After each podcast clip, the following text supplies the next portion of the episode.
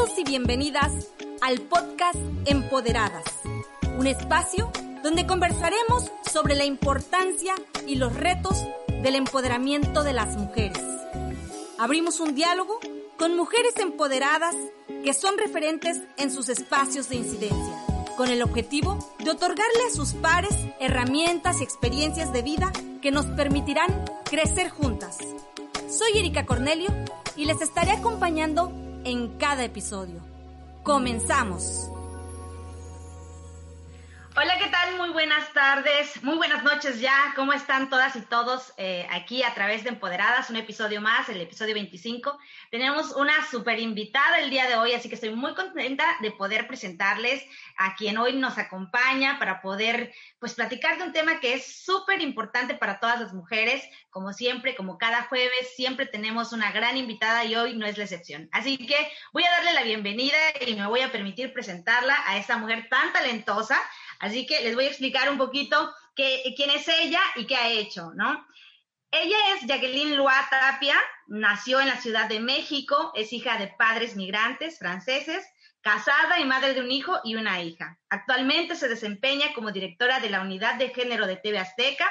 Es la primera eh, unidad de género, me imagino, en todo eh, el país que, tiene una televisora Justamente por eso es, de gran relevancia el papel que ella tiene el día de hoy. Ha sido consejera de Accede, Centro de Investigación y Atención en Discriminación, articulista del eh, periódico La Razón, integrante de Speakers México, eh, secretaria ejecutiva de, eh, del Ombudsperson de la Ciudad de México, fundadora y presidenta de COPRED, Consejo para Prevenir y Eliminar la Discriminación de la Ciudad de México. Entre otras actividades, ha recibido premios y reconocimientos, como el Premio de Derechos Humanos René Cassim, que otorga la Comunidad Judía de México, el doctorado honoris causa, que otorga el Instituto Mexicano de Líderes de Excelencia, la Medalla por la Igualdad y No Discriminación 2017, que otorga la Asamblea Legislativa de la Ciudad de México, el galardón Mujer de Calidad por OIPAM AC entre otros reconocimientos, obviamente, de esta mujer tan talentosa que hoy tenemos aquí en este programa de Empoderadas, a quien le agradezco de verdad, Jacqueline, la oportunidad de poder entrevistarte, de estar contigo el día de hoy eh, para nosotras. Siempre es eh, bastante, un, un honor eh, gratificante que, tengamos a mujeres tan talentosas y que estén aquí acompañándonos. Bienvenida. Pues muchísimas gracias por la invitación. Estoy muy contenta de poder eh, conversar contigo y a través de ti, pues poder conversar con todas y con todos los que nos acompañen hoy. Entonces, muchísimas gracias a ti por la invitación. Muchísimas gracias. Y fíjate que vamos a entrar en materia porque me gustaría aprovechar el poco tiempo que tenemos, que es una hora, y la verdad es que se nos va súper rápido. Así que me encantaría que primero nos contaras ¿Cómo ha sido eh, eh, tu llegada a los temas de los derechos de las mujeres, a los temas que has trabajado durante mucho tiempo, que es los temas de no discriminación, de igualdad? Y un poco nos cuentes de tu historia de vida que te ha llevado a estas luchas. Claro, pues mira, yo desde eh, muy joven participé y milité en causas sociales. Y pues de ahí me fui encaminando y conociendo, porque te estoy hablando de los ochentas, y ahí empecé a conocer los derechos humanos, pues en ese momento, en ese entonces, eh, se empezaba a hablar mucho más de los derechos humanos, poco a poco, aunque ya el movimiento de mujeres, por supuesto que existía y era un movimiento fuerte, pues no era como lo vemos hoy en día. Entonces, cuando yo me empecé a, a encaminar por ahí, y cuando, bueno, cuando conocí la Declaración Universal de los Derechos Humanos, en ese entonces, estoy hablando de 1982, 84, pues dije, de aquí soy. Y empecé a colaborar mucho con comunidades eclesiales de base, porque en ese momento yo estaba muy vinculada eh, con estas causas. Hoy ya no estoy vinculada a ninguna iglesia, pero en ese momento sí, y entonces eh, construíamos esto que llamamos en ese momento las comunidades eclesiales de base, que era la opción primordial por los pobres.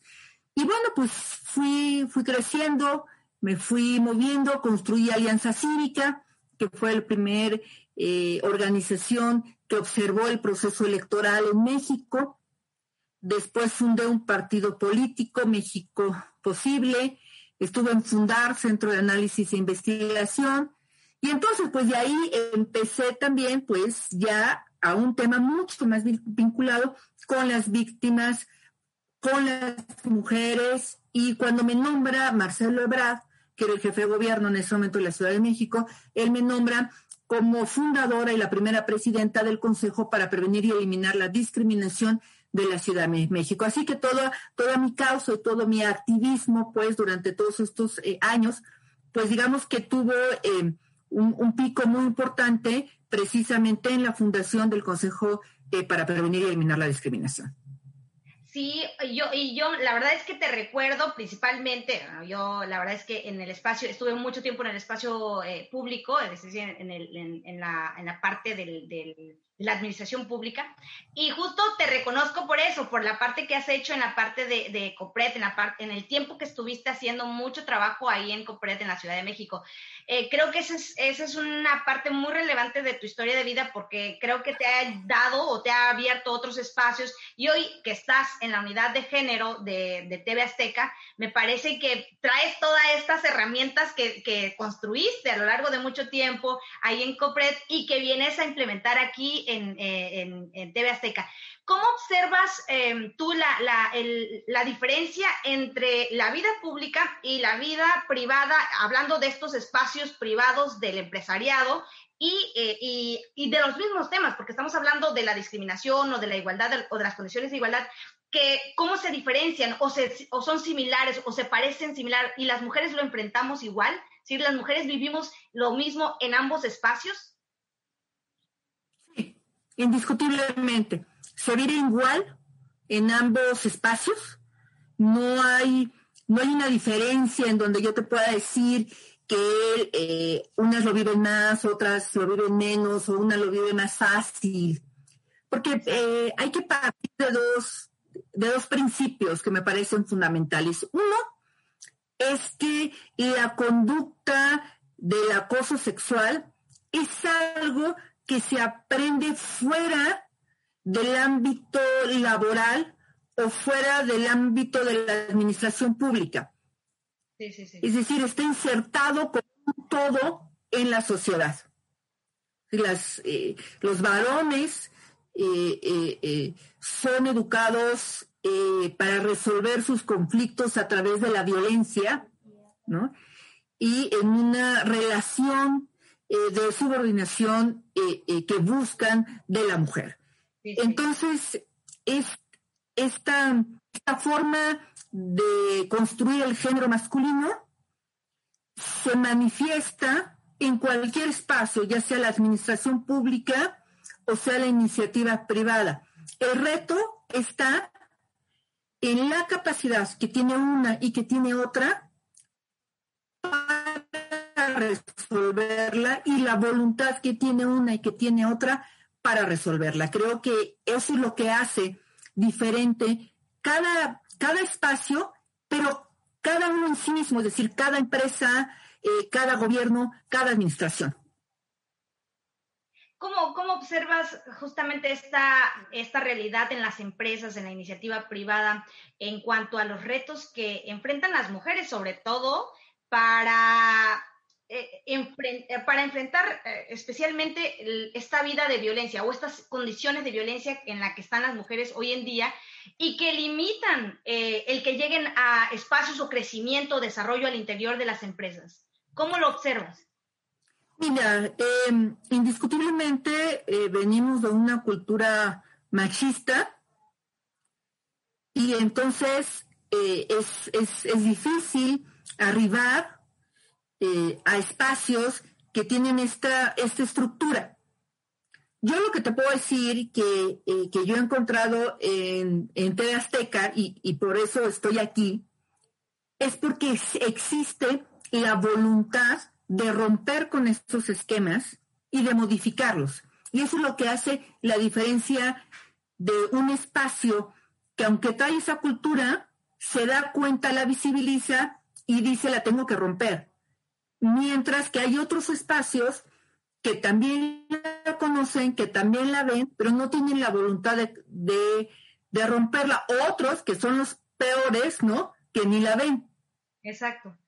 Entonces, a mí me parece que eh, las empresas hoy eh, tenemos y tienen el gran compromiso de saber que la mayor parte de la ciudadanía no trabaja en el gobierno, sino trabaja en la iniciativa privada. Entonces, el cambio tiene que venir de las empresas, porque ahí es donde trabajan la mayor parte de hombres y de mujeres. Ahí es en donde estamos. No estamos en la administración pública, no son diputadas, no son senadoras, no son eh, gobernantes, no, no es cierto. Ahí está un pedacitito nada más. Eh, de verdad que es un honor para mí contar con, tu participación, mi querida Jacqueline. Eh, de antemano te agradezco la oportunidad de, de, poder continuar con esta plática y de poder continuar con esta conversación. Y estamos platicando de cómo estaban los retos de las mujeres en los espacios laborales, especialmente en la iniciativa privada. Y me gustaría, y, y, estamos diciendo algo bien interesante, porque, porque yo no lo había dimensionado y tienes toda la razón. La gran el gran porcentaje de las personas en general están en la iniciativa privada, no en la iniciativa, no, no en la parte pública, en la administración pública. Y creo que a veces perdemos esa dimensión realmente de en dónde estamos las mujeres, ¿no? Y me parece que es bien puntual eso que mencionas. Sí, entonces tener eh, esa claridad nos ayuda entonces para saber hacia dónde tenemos que apuntar nuestros esfuerzos. Eh, por eso la posibilidad de poder trabajar en TV Azteca y bueno, que sea la única televisora en América Latina que tiene una unidad de género que atiende estos temas de violencia laboral, entendidos como el hostigamiento laboral, la discriminación y el acoso sexual, pues sí nos pone en una dimensión totalmente diferente, porque además de eso, y bueno, y tú lo sabes muy bien por dónde vives, eh, según eh, la geografía de nuestro país, también es el impacto de cómo se enfrenta el tema de acoso sexual y cómo se resuelve, pues. Entonces, también tener esa claridad, porque una televisora como esta, pues, está, eh, tiene oficinas pues en todo, en todo México. ¿no? Así es, así es, así es. Y fíjate, eh, eh, y eso lo vemos en, en una televisora pues, muy grande, ¿no? Como es TV Azteca. Eh, pero a veces yo creo que también habría que dimensionar el tema de las pequeñas empresas que también tienen incidencia y que además lo complejo que es aterrizar todos estos temas en las pequeñas y las medianas empresas que tienen unos retos, aparte de los retos económicos que tienen las pequeñas y grandes empresas, tienen los retos que viven las mujeres, ¿no? Las condiciones que de verdad en algunos casos son realmente de desigualdad. Eh, empecemos por el tema de los salarios, si hablamos de las desigualdades a las que se enfrentan las mujeres en el espacio eh, de la iniciativa privada, ¿no? Claro, e, esto que dices es muy cierto, porque digamos, unas las grandes empresas, ¿no? Tienen toda una estructura en donde estos temas de diferencia salarial no es el problema. ¿Por qué? Pues porque tienes todo un, todo, tienes todo un área de capital humano, de recursos humanos, de cómo entra el personal, de cómo se le evalúa, de cómo va avanzando. Claro que hay retos ahí, indiscutiblemente, sí hay retos pero si te vas a la eh, iniciativa eh, pequeña, mediana, pues ahí la estructura del sueldo y de las prestaciones y de todo eso no se da en una papelería, ¿no? Este, pues muy posiblemente la mujer que esté atendiendo no tenga eh, ninguna prestación y el salario está en función de quienes de quien sea el dueño de la papelería. ¿no? Entonces, claro, eh, eh, o, o, empresas medianas en donde eh, viven crisis muy fuertes. Hoy la pandemia ha hecho pues que muchas empresas medianas estén verdaderamente en crisis. Y por supuesto, ¿quiénes son las más afectadas en ese momento? Pues las personas jóvenes y las mujeres. Claro. Entonces, sí también hay que dimensionar eh, de qué iniciativa privada estamos hablando, eh, de qué tipo de personal es del que estamos hablando. Pero lo que sí te puedo decir con mucha claridad es que el acoso sexual es igual. Ahí sí. O sea, la manera en que un hombre acosa a una mujer, es igual, porque viene de una cultura de cómo se relaciona con las mujeres. Y entonces, esta, esto que aprende cuando está en, un, en una empresa, en un negocio, en un despacho, lo manifiesta de igual manera. Sí, sí, sí. Con tocamientos, con insistentes salidas a salir, con eh, eh, tratando de hacer coerción, es, es decir, es igual, ahí es igual. Lo que sí yo he notado es que sí hay una gran diferencia con las mujeres jóvenes.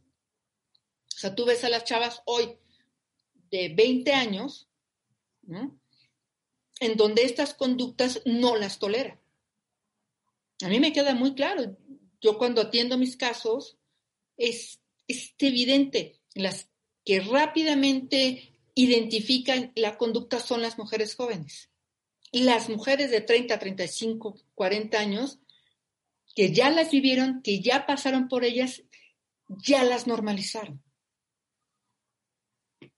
Eso no significa que les guste, ¿eh? ni que estén de acuerdo. Sí, no, no, no. Yo, yo creo que eh, más bien es cómo logramos eh, hacer esta eh, transformación, incluso hasta desde la perspectiva de los hombres que han sido enseñados desde este sistema patriarcal, machista, en donde ellos han aprendido estas conductas eh, ¿cómo logramos transformar esto tanto desde, desde las mujeres que nos empoderemos, es decir, cómo logramos que las mujeres tengan más autonomía e independencia en la toma de decisiones y que ellas entiendan que su cuerpo es su cuerpo y que alguien que las condicione o les diga que para que puedan acceder a un espacio eh, les, tienen que prestar algún otro, otro favor? ¿Cómo logramos que esto cambie? ¿Cómo logramos hacer que, que, que por una parte las mujeres adquieran este, este poder y por otra, eh, por otra parte los hombres adquieran conciencia de lo que, del actuar, de la conducta que es violencia, ¿no? Que es, y es violenta, ¿no? Es que eh, muchas mujeres aguantan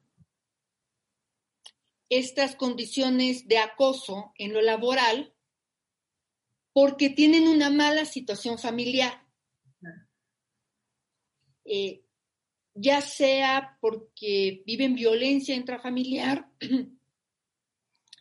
ya sea porque no hay suficientes recursos en casa, eh, eh, y entonces esa situación en ese ámbito familiar las obliga, ¿no? A tener que aguantar lo otro. ¿Por qué? Porque las mujeres seguimos siendo las cuidadoras por excelencia. Entonces, eh, tienes que moverte en estos dos espacios pero en donde la situación económica del país, como no está bien, entonces estás con tu pareja, pero tú tienes que trabajar también y tienes que hacer los cuidados, porque la pareja seguramente irá a trabajar, pero no se encargará de los cuidados. Sí, así es. Entonces, todas estas combinaciones que pasan en el ámbito familiar son muy determinantes para lo que pasa en el ámbito laboral. Entonces muchas mujeres dicen, aguanto, ¿no? Porque si no acá tengo carencia. Sí, claro. Y entonces no me lo puedo permitir. O sea, no puedo dar el portazo y darme media vuelta e irme. Claro, claro, claro. Totalmente. O, o sí tengo una buena situación económica, pero no tengo apoyo en casa. ¿no? no tengo redes, ¿no? No tengo redes. Sí, sí y entonces no sé qué hacer. Entonces, a lo mejor no tengo una tan mala situación económica, pero si yo dejo de trabajar, ¿no? Este, a lo mejor voy a tener que estar de tiempo completo en casa con un marido agresor y entonces tampoco quiero. ¿Sí me entiendes? Es, es decir, eh, eh, lo que tenemos que resolver es esta parte, en claro, lo otro también, indiscutiblemente, pero lo que digo es que lo que nos atrapa a las mujeres es lo familiar. Eso es lo que nos tiene verdaderamente atrapadas.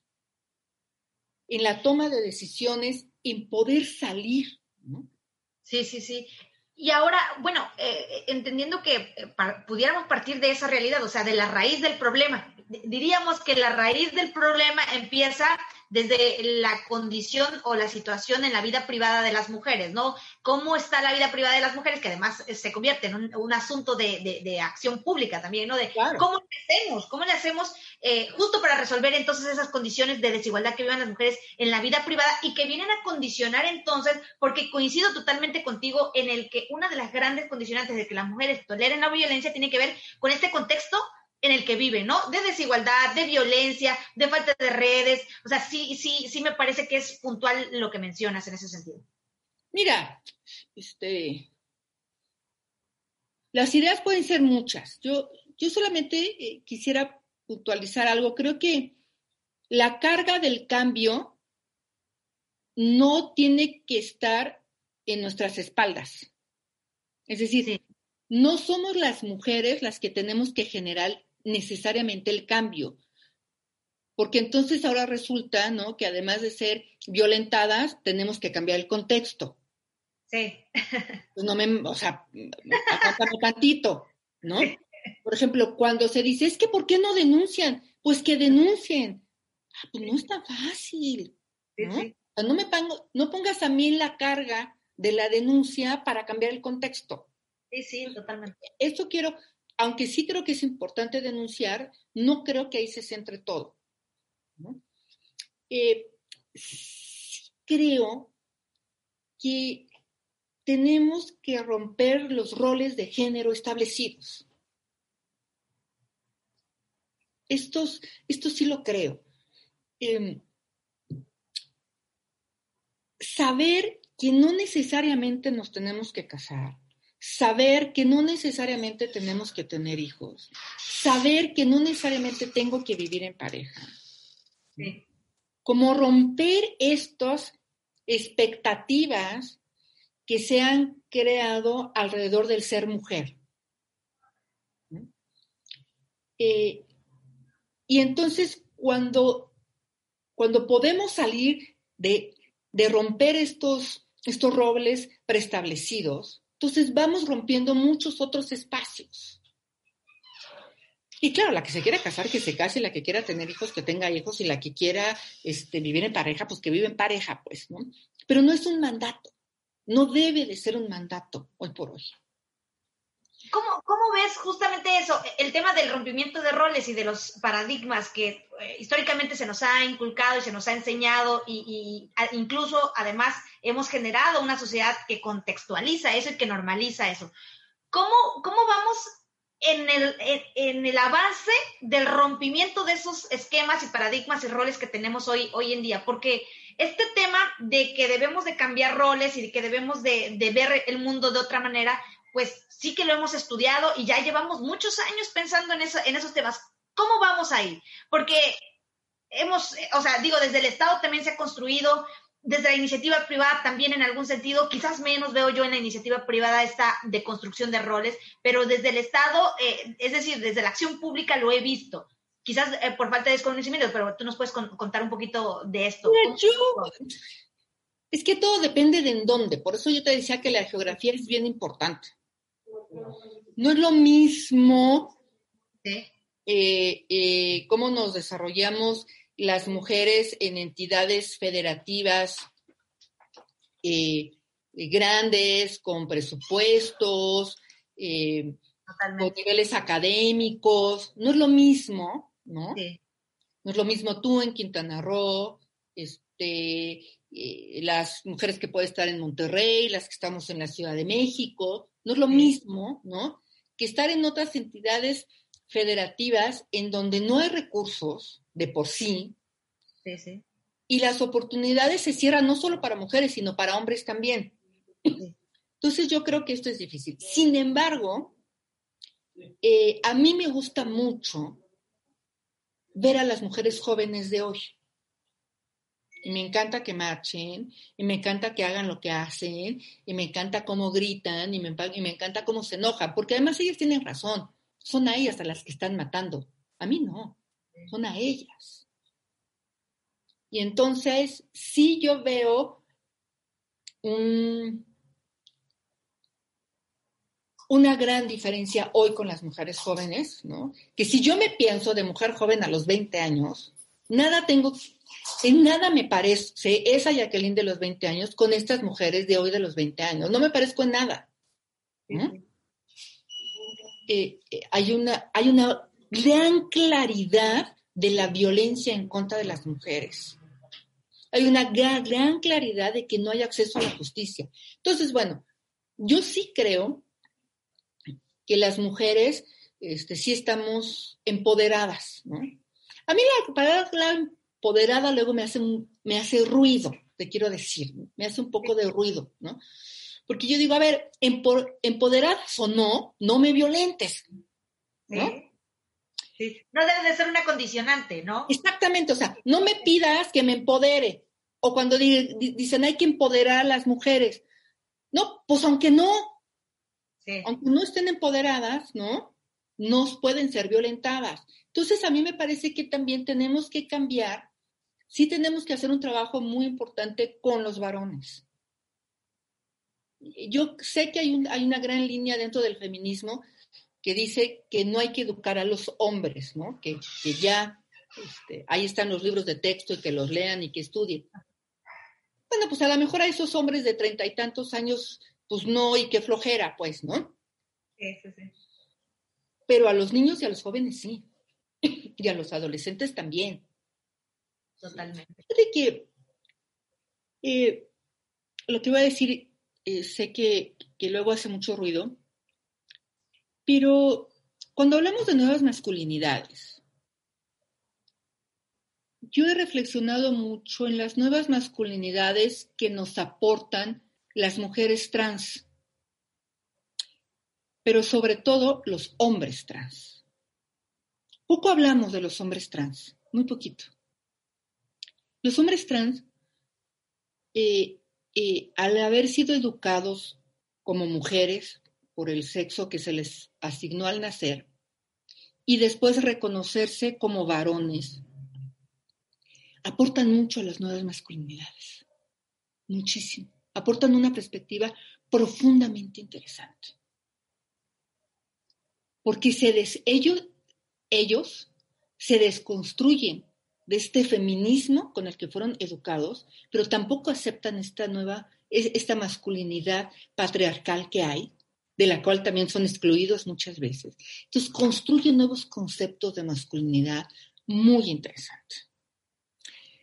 Entonces, yo creo que hay que agarrarnos de todas estas eh, eh, diversidades de ser personas y construir nuevas sociedades desde ahí. Porque esas sociedades que teníamos, esos roles de, de género que teníamos, esos roles de género binarios que teníamos y que hemos construido, ya no nos están alcanzando no están sirviendo y no se están modificando per se. Hay que romper y construir unos nuevos. Y, yo, yo veo y, coincido contigo en, este, eh, en esta visibilidad que no le damos al grupo LGBT, especialmente a la parte de, las, de los hombres trans. Normalmente casi no hablamos de ellos. Y no, hablamos justamente de este tema de las nuevas masculinidades desde esta perspectiva. Me parece que es una parte bien interesante que pudiéramos estar construyendo y que además algo que planteas es que ellos además fueron construidos desde una visión femenina, es decir, desde las mujeres para mujeres. Entonces ya está eh, eh, repensarse como hombres es construirse como hombres desde una perspectiva totalmente diferente. Yo creo que puede dar como mucha, mucha apertura a nuevas ideas de qué es la masculinidad, sin duda, sin duda lo creo. Y justamente en esto, de estas grandes diversidades en las que somos las personas, en nuestras identidades también de género que somos las personas, ¿cómo logramos eh, en, un espacio, en espacios laborales poder romper estos, estos obstáculos a los que nos enfrentamos, sobre todo de discriminación, de desigualdades que de por sí ya venimos cargando con estos roles. ¿Cómo lo logramos? ¿Cómo buscamos que se rompan estos roles en un espacio laboral específicamente? Mira, eh, primero me parece que, eh, que, cuando las mujeres llegamos eh, a puestos importantes dentro de las empresas, no debemos de masculinizar nuestro ejercicio de poder. Creo que eso es muy importante. Totalmente, coincido. Porque, porque tenemos eh, eh, muchas mujeres que cuando llegan a esos espacios de poder que tanto trabajo les costó, encontramos a mujeres profundamente masculinizadas.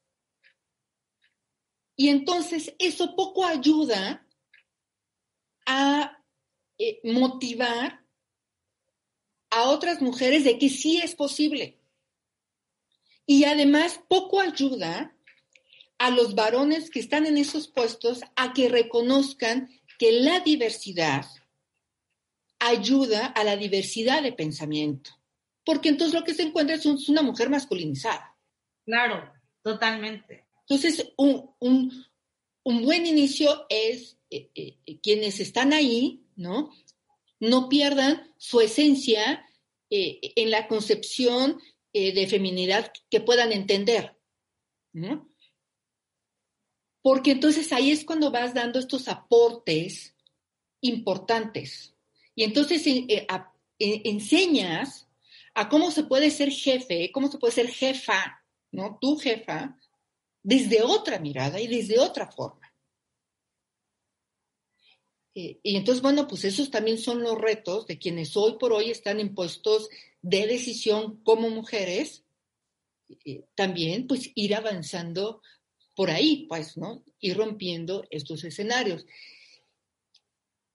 Y bueno, yo creo que también es eh, el exigir, el, el, plantarnos en la mesa, el decir lo que quieres, lo que estás buscando, lo que necesitas, que es difícil, que no es fácil, no estoy diciendo que sea fácil ni que sea nuestra responsabilidad, pero bueno, pues sí, hay que estar empujando y, y empujando para lograr ir avanzando. Pero insisto, y perdóname que sea tan insistente, pero esto lo vas a lograr si en lo familiar tienes ese soporte. O sea, yo, yo lo vivo, ¿no? Yo lo vivo.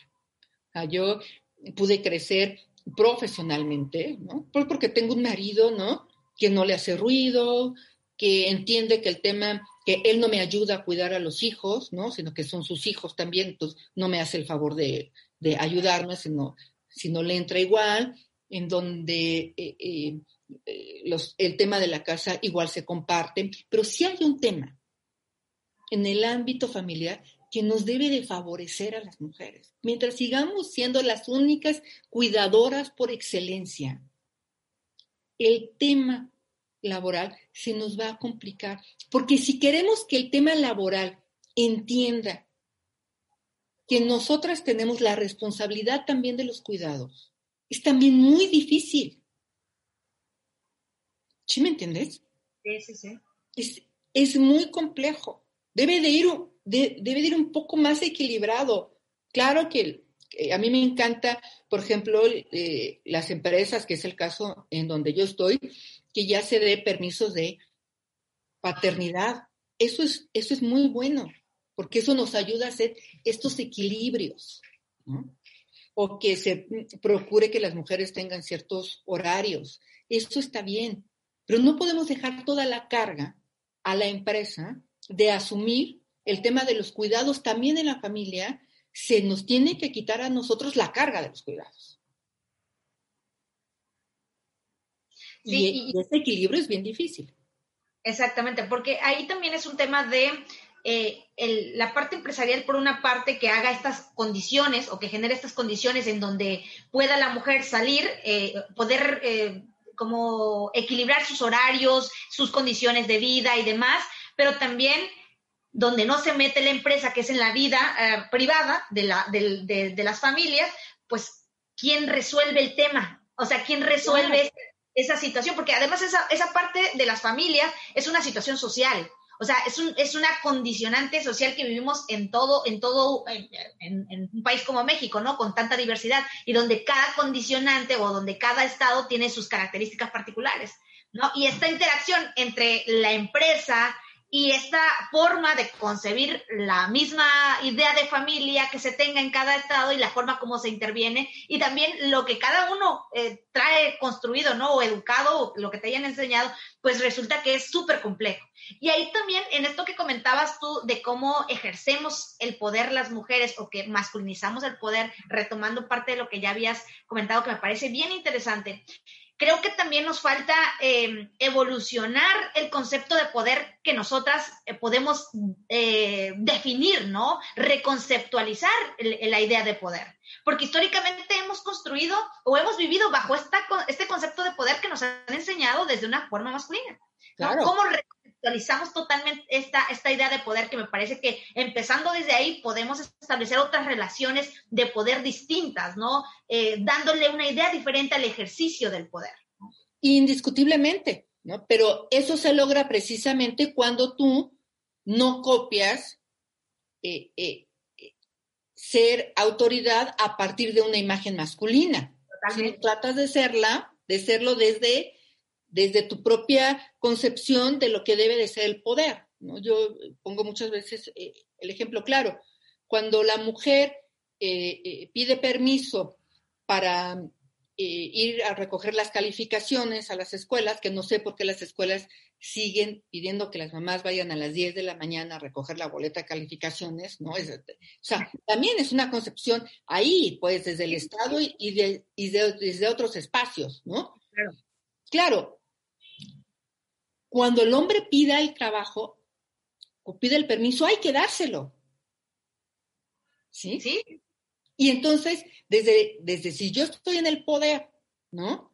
Decirles entonces a los varones, oigan, sin problemas, alguno de ustedes en algún momento tiene que ir a recoger las calificaciones de sus hijos. Eh, adelante, pues, o sea, yo lo entiendo. Sí, entonces, eh, pero, pero también a los hombres hay que prestarles el valor. Y no me estoy, y no me estoy refiriendo a los hombres que tienen el puesto jerárquico, sino a los otros que son la mayoría, igual que las mujeres que no tienen el puesto jerárquico, porque el jefe hay uno, empleados pues hay muchos, ¿no? Entonces yo creo que también hay que jugar con ellos y decirles que no está mal visto, que está bien y que si el niño tiene calentura hoy, que a lo mejor él, él se verá cuidar. Porque esto también da los equilibrios en lo laboral. Porque cuando una mujer asciende de puesto, el primer reactivo que hay no es su nivel académico, sino su estado civil. Sí, sí, sí. ¿Y cuántos hijos tiene? Pero si tú logras que esa misma carga esté acumulada en los hombres, que también se piensa en los hombres si están casados y cuántos hijos tienen, entonces se nulifica la problemática. Porque entonces ya no voy a escoger a la soltera, ¿no? O al casado porque sé que él no cuida a los hijos, o a la soltera porque sé que no tiene hijos. Porque voy a saber que el hombre casado también va a tener esas responsabilidades del cuidado. Entonces, al tomador de decisión, ya ese no va a ser un factor. No tendría que serlo, ¿no? No tendría, que serlo, no tendría que serlo. Sí, sí. Y, algo que me, que también me, viendo lo que nos estás comentando, y me parece bien interesante es en contextos de pandemia, o sea, en estos momentos donde se exponencia más el cuidado, o sea, donde las mujeres están más tiempo cuidando, especialmente eh, eh, acompañando a sus hijos e hijas en los espacios educativos, porque son las que están, eh, ya que la, escuela está a distancia, pues ¿quién más se, encarga de dar este acompañamiento? La mamá, ¿no? Entonces, resulta que vuelve a caer, o sea, vuelve a, ampliarse más la brecha de esta desigualdad y vuelve a repercutir en el espacio laboral, ¿no? Por supuesto, es decir, a las mujeres no nos vino nada bien el quédate en casa. No. No nos vino nada bien, porque por un lado, eh, muchas de ellas, desafortunadamente, tuvieron ahora que convivir de tiempo completo con su agresor. Esperando, ¿no? Que este no las alcanzara antes que el COVID. Y además, ahora, con las clases a distancia, ¿no? Por la televisión o por internet, ¿no? Entonces, ahora además, ¿no? Tienes que hacerle de maestra. Sí. Y entonces, eh, eh, si ya de por sí te traíamos 36 horas de trabajo del hogar en casa contra 14 que traían los varones, pues ahora traemos 24 horas, porque nunca terminas de lavar, de planchar, de recoger, además de hacer la tarea. Esto es claro, por eso es que los índices de violencia intrafamiliar han crecido como han crecido, y las denuncias van en 136 mil. Es una locura. Y eso que solamente estamos imaginando que se reporta el 7% de las denuncias. Es decir, la cifra negra es, es altísima. O sea, no nos vino bien nada el quédate en casa porque ya veníamos de un contexto de mucha violencia intrafamiliar y pues esta creció. Porque además ahora eres maestra, o sea, lo que ya venías haciendo, ¿no? Ahora home office, ahora maestra, ahora con el marido en casa y, si es agresor, pues ya te la pasaste súper mal. Pero además hay que pensar en las niñas. Luego cuando pensamos en mujeres, nos pensamos en mujeres como tú y como yo, pues, pero, pero del 100% de las niñas, de las mujeres abusadas sexualmente, el 35% son niñas entre 3 y 6 años de edad, abusadas en su casa. Es terrible, sí, así es. Pues ahora que se viene el 25 de noviembre, yo siempre digo, claro, es el Día Internacional para eliminar la violencia en contra de las mujeres y las niñas. Sí, sí, sí, sí. Porque ellas son muy invisibilizadas. O sea, eso, y, y, además, eh, yo sí creo que son las más vulnerables en estos momentos. O sea, las más vulnerables después de las mujeres son las niñas. Las niñas que las están matando, que no solamente las están violentando, las están asesinando en sus casas, a los bebés. O sea, es increíble la vulnerabilidad que tienen las, los bebés. O sea, no, no, lo, no lo puedo entender yo en las últimas noticias que hemos estado eh, revisando. Es increíble cuántas hoy en Quintana Roo, dos en Cancún de jovencitas, dos en Cancún desaparecidas. Es increíble. O sea, en el día es cuántas mujeres no están viviendo un, esquema o una situación de violencia. Y que al final de cuentas, todo el mundo diría, pero ¿qué tiene que ver esto con el espacio? Pues sí, justo. ¿Cómo? No crecen en el espacio laboral porque viven condiciones de violencia, ¿no? Claro, y, entonces resulta que las mujeres vivimos en un círculo de violencia siempre. En tu casa, en la escuela, en el trabajo, en el transporte público. Entonces estás, yo siempre digo, a ver, no todos los hombres son violentos, no, no todos los hombres son violentos, pero todas las mujeres hemos vivido algún tipo de violencia. Así es, así es. Entonces hay que entender este contexto. Y, claro, cuando trasladamos esto al espacio laboral, pues nos estamos llevando toda esta problemática social, ¿no? A la oficina. O sea, esto que pasa en la calle, pues pasa en la oficina. Entonces, eh, trabajarlo ahí, eh, entender que lo que tú hayas aprendido allá, acá no entra, y lo tienes que desaprender y tienes que modificar tu, conducta, pues no es una tarea fácil, ¿no? Pero hay que hacerlo porque eh, en verdad eh, por ahí en, en, Grupo Salinas tienen eh, una frase muy buena que a mí me gusta que dicen, la cultura expulsa. Entonces, verdaderamente tenemos que hacer una cultura que expulse ¿no? a los agresores, que, que expulse estas conductas que son violentas, pues, ¿no? Y construir esa cultura, pues es bien difícil, ¿no? Porque es, hacer que desaprendan. Y yo, y yo ahí eh, te, quisiera preguntar ya como para ir cerrando un último tema de esta parte sustantiva. Em, ¿Cómo le hacemos con la implementación de los protocolos de hostigamiento y acoso laboral que ya se están implementando, en de hecho, en muchas escuelas, en muchas empresas también? O sea, la idea de estos protocolos que a mí me parece que están muy bien, pero ¿cómo lo hacemos efectivos y cómo hacemos, hacemos que realmente funcionen? Porque también a veces hay una desconfianza por parte de las mujeres de decir, ¿realmente son funcionales los protocolos? ¿Realmente me voy a lograr o acceder a la justicia a razón de la implementación de estos protocolos? Porque los protocolos me parece que son una parte sustancial de todo este proceso de violencia que viven las mujeres en el espacio laboral. Los protocolos tienen que servir. Por supuesto que hay que y, el protocolo me parece que tiene dos miradas fundamentales. Una es crear espacios seguros. Y uno crea, construye espacios seguros a partir de la prevención. Entonces, tienes un, protocolo, tiene que meterle mucho a la prevención. Y lo otro es que verdaderamente la atención y la resolución de la denuncia tenga una sanción. Porque si no la tiene, entonces caemos en lo que desafortunadamente ha caído nuestro eh, sistema de justicia en nuestro país, en donde hay una gran impunidad. los protocolos de actuación para la prevención del acoso sexual y para la atención del acoso sexual tienen que ser efectivos, que efectivamente la persona agresor tenga una sanción de acuerdo a la conducta que cometió.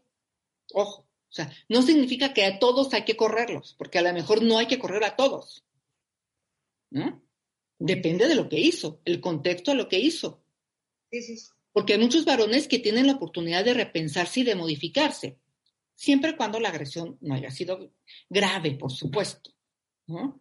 Todas son agresiones, pero hay algunas que sí les permiten la oportunidad de modificarse. Y hay otras que aunque pudieran modificarse por el nivel de agresión tan alto, no es permitido que se mantenga en una empresa, por el nivel de riesgo que ya pone a las compañeras. Pero digamos, eh, los protocolos son fundamentales y bueno, la Ley Federal del Trabajo creo que ahí sí tiene un punto importante en la creación de estos protocolos y además en la obligación de que si no los tienen, pues las empresas tendrán una sanción. Y eso está muy bien. Yo creo que en la medida en que ponemos sanciones en las leyes es como se pueden, pueden ser realmente implementadas. De otra manera solo se pasan por cualquier lado. Entonces, bueno, a mí me parece que eh, eh, ese mandato, ese articulado en la Ley Federal del Trabajo, pues sí es muy importante. Ahora hay que hacerlo, ¿eh? Y hay que hacerlo ya de veras, no nomás tener ahí un protocolo patito. Sí, porque también eso pasa.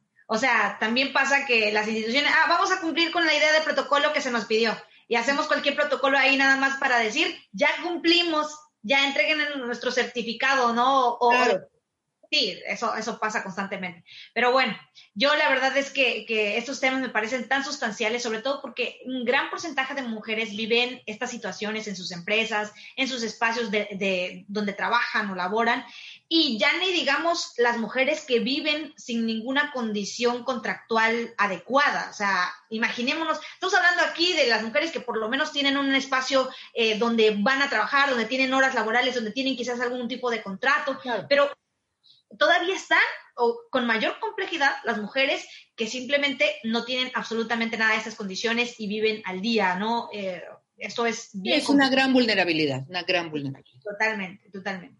Y bueno, ya para ir cerrando, mi querida Jacqueline, me gustaría que nos comentaras un poquito quiénes han sido tus ancestras, quiénes te han arropado a lo largo de tu vida para el logro de tus sueños y de tus metas y de tus proyectos y que te han acompañado también en estas luchas, eh, sobre todo estas luchas de las mujeres y de esta igualdad en esta sociedad que tenemos. Em, a mí no me gusta nunca el término de mi mejor amiga, ¿no? Eh, es algo que no, que yo nunca he traído así, de que cuando me han dicho, ¿quién es tu mejor amiga? ¿Quién es? no me gusta, me choca. Pero sí te puedo decir que en procesos de mi vida, sí ha habido mujeres que me han enseñado. Eh, en el partido en México posible, pues tuve la gran oportunidad de eh, Ana María García, que ahora está en, Oaxaca, Hernández, perdón, poder trabajar con ella, Patricia Mercado, poder trabajar también con ella. Eh, pero también cuando estuve en Fundar, por ejemplo, eh, pues también ahí conocí a Daniela, que ahora trabaja en la Secretaría de Salud del Gobierno de la ciudad. Es decir, siempre ha habido como etapas en mi vida en donde me he agarrado de mujeres. En Copred, Margarita fue una mujer eh, muy importante, Margarita Casilla fue una mujer muy importante para mí, de la que también me fui agarrando. Y a mí me gusta eso, pues, ¿no? Como saber que siempre hay eh, mujeres que nos están arropando de manera directa o de manera indirecta. Y bueno, yo siempre, yo, yo sí creo mucho en esa frase de que eh, nosotras este, somos las herederas de las brujas que no mataron, pues, ¿no? Entonces, yo creo, yo creo que sí, que mis ancestras seguramente también eran, heredé, heredé algo de ellas, ¿no? De, esta manera tan voluntariosa de ser de mí, pues, ¿no? Y oye, y además en un momento que tampoco era tan fácil como, como el que tenemos, bueno, hoy tampoco es fácil, pero a lo que voy es que eh, como ir eh, deconstruyendo estos conceptos, o sea, asumirte como feminista o asumirte realmente en estas luchas, pues tampoco yo creo que te tocó esa, eh, estos espacios, lo contabas al principio, ¿no? La parte de tu historia de vida donde hoy, a diferencia de esos momentos, pues las cosas son mucho más eh, o sea, asumirse feminista ya no es tan retador como en otros momentos, ¿no? Ah, no, por, supuesto, o sea, yo en los ochentas, noventas, ¿no? Cuando decía que era feminista, pues todo el mundo me volteaba a ver con los ojos cuadrados, ¿no? Primero porque, porque no entendían que era eso, ¿no? Pensaban que hoy todavía se piensa mucho que es, que es machismo, ¿no? Entonces ya sabes, ¿no? Esta, esta mala información que hay. Eh, pero bueno, afortunadamente creo que este, eh, que me pude colocar en un buen lugar, ¿no? Me pude colocar en la sociedad civil organizada y eso me ayudó mucho a construirme hoy lo que soy. Si yo no hubiera estado ahí, eh, quién sabe, ¿no? Porque yo, tú no sabes, pero yo empecé siendo cajera en un banco. Entonces, este, igual, igual y me hubiera ido por ahí, ¿no? Pero pues no, me moví y pues soy lo que soy gracias a ese momento de la vida que me moví. Sí, excelente. Y bueno, finalmente eh, me gustaría hacerte más preguntas, pero ya, ya tenemos que cerrar. Así que me gustaría que nos dijeras una frase que te motive y que te, que te ayude a hacer lo que eres ahora y que te siga motivando a conseguir tus sueños también, o una palabra que, que, que nos quieras recomendar a todas las mujeres que nos están viendo. Pues mira, yo siempre, para mí, a mí me cruza el tema del, de la no discriminación entonces, para mí el trato igualitario es fundamental. Sé que las personas no somos iguales y me parece que esa es la riqueza. La riqueza de la diversidad es fundamental y por eso el trato igualitario tiene que ser el eje que nos mueva para el ejercicio de nuestros derechos. Padrísimo. Muchísimas gracias, mi querida Jacqueline. Gracias por esta oportunidad de poder dialogar contigo, de poder platicar, de poder conversar y que, bueno, seguimos aprendiendo, seguimos aprendiendo de estas visiones tan diferentes que tenemos todas las mujeres y que lo padre es justamente nutrirnos de todas. Así que muchísimas gracias por esta oportunidad, por esta conversación y pues ojalá y tengamos otra oportunidad de dialogar. Gracias por la que sí. Muchas gracias a ti. Que tengas excelente noche. Gracias a todas y todas también que nos han estado viendo, que nos han mandado saludos. Gracias por seguirnos a través de Empoderadas. Sigan esta transmisión también eh, luego en YouTube, en Spotify, donde tenemos el podcast Empoderadas. Y bueno, nos vemos en nuestro siguiente podcast episodio que vamos a tener con alguna muy buena invitada y muy especial invitada que seguramente ustedes disfrutarán. Muchísimas gracias y nos vemos. Buenas noches. Hasta luego. Muchas gracias. Bye.